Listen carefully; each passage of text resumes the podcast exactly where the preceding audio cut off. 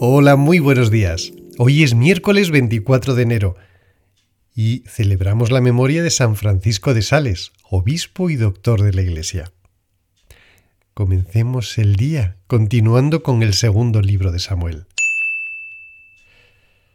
Pero aquella misma noche vino la palabra de Dios a Natán diciendo, Ve y di a mi siervo David, esto dice Yahvé, ¿me vas a edificar tú una casa para que yo habite? No he habitado en una casa desde el día en el que hice subir a los israelitas de Egipto hasta el día de hoy, sino que he ido de un lado para otro en una tienda, en un refugio. En todo el tiempo que he caminado entre todos los israelitas, ¿he dicho acaso a uno de los jueces de Israel a los que mandé que apacentaran mi pueblo Israel, ¿por qué no me edificáis una casa de cedro?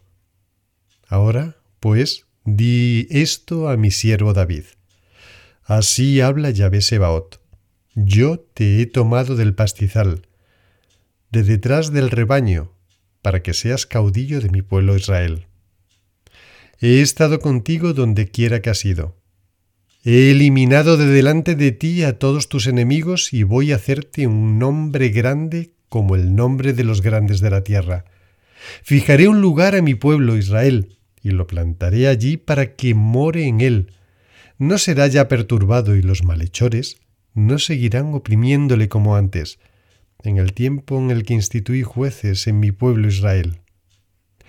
Le daré paz con todos sus enemigos.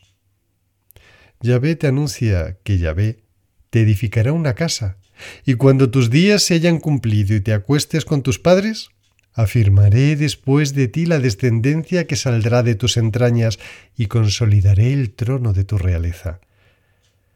Él constituirá una casa para mi nombre, y yo consolidaré el trono de su realeza para siempre. Yo seré para él padre y él será para mí hijo. Si hace mal, le castigaré con vara de hombres y con golpes de hombres, pero no apartaré de él mi amor, como lo aparté de Saúl, a quien quité de delante de mí. Tu casa y tu reino permanecerán para siempre ante mí. Tu trono estará firme eternamente. Natán habló a David según todas estas palabras y esta visión. Lectura del Salmo 89. Una alianza pacté con mi elegido, un juramento hice a mi siervo David. Para siempre jamás he fundado tu estirpe, de edad en edad he erigido tu trono. Él me invocará, tú mi Padre, mi Dios y roca de mi salvación, y yo haré de él el primogénito, el altísimo entre los reyes de la tierra. Le guardaré mi amor por siempre, y mi alianza será leal con él. Estableceré su estirpe para siempre y su trono como los días de los cielos. Lectura del Evangelio de San Marcos. Y otra vez se puso a enseñar a orillas del mar, y se reunió tanta gente junto a él que hubo de subir a una barca y ya en el mar se sentó. Toda la gente estaba en tierra a la orilla del mar. Les enseñaba muchas cosas por medio de parábolas. Les decía en su instrucción, Escuchad, una vez salió un sembrador a sembrar, y sucedió que al sembrar una parte cayó a lo largo del camino. Vinieron las aves y se la comieron. Otra parte cayó en terreno pedregoso donde no había mucha tierra y brotó enseguida por no tener hondura de tierra. Pero cuando salió el sol, se agostó y por no tener raíz, se secó. Otra parte cayó entre abrojos, crecieron los abrojos y la ahogaron y no dio fruto. Otras partes cayeron en tierra buena y creciendo y desarrollándose dieron fruto. Unas produjeron treinta, otras sesenta, otras ciento y decía, quien tenga oídos para oír, que oiga. Cuando quedó a solas, los que le seguían a una con los doce le preguntaban sobre las parábolas. Él les dijo, A vosotros se os ha dado el misterio del reino de Dios, pero a los que están fuera, todos se les presentan parábolas, para que por mucho que miren no vean, por mucho que oigan no entiendan, no sea que se conviertan y se les perdone.